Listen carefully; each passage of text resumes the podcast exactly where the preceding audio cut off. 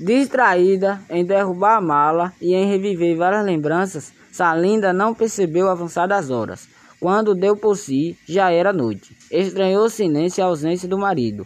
Ele não tinha ido buscá-la na rodoviária, mas assim que ela chegou, recebeu um telefonema dele dizendo que estava na casa da mãe. Ela, admirada, gostou. Depois de longos anos, ia poder ficar sozinha. Havia cinco anos desde que ele desconfiou dela com um colega de trabalho.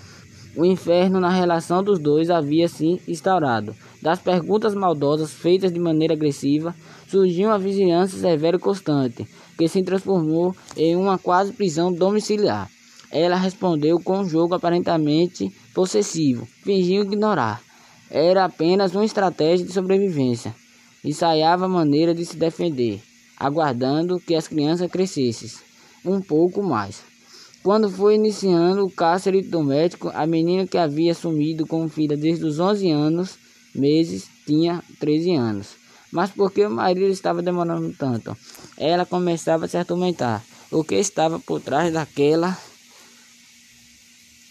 ausência tão silenciosa? O que tinha acontecido? O que estava para acontecer? E a sua vida secreta? Será que o segredo havia sido descoberto de alguma forma?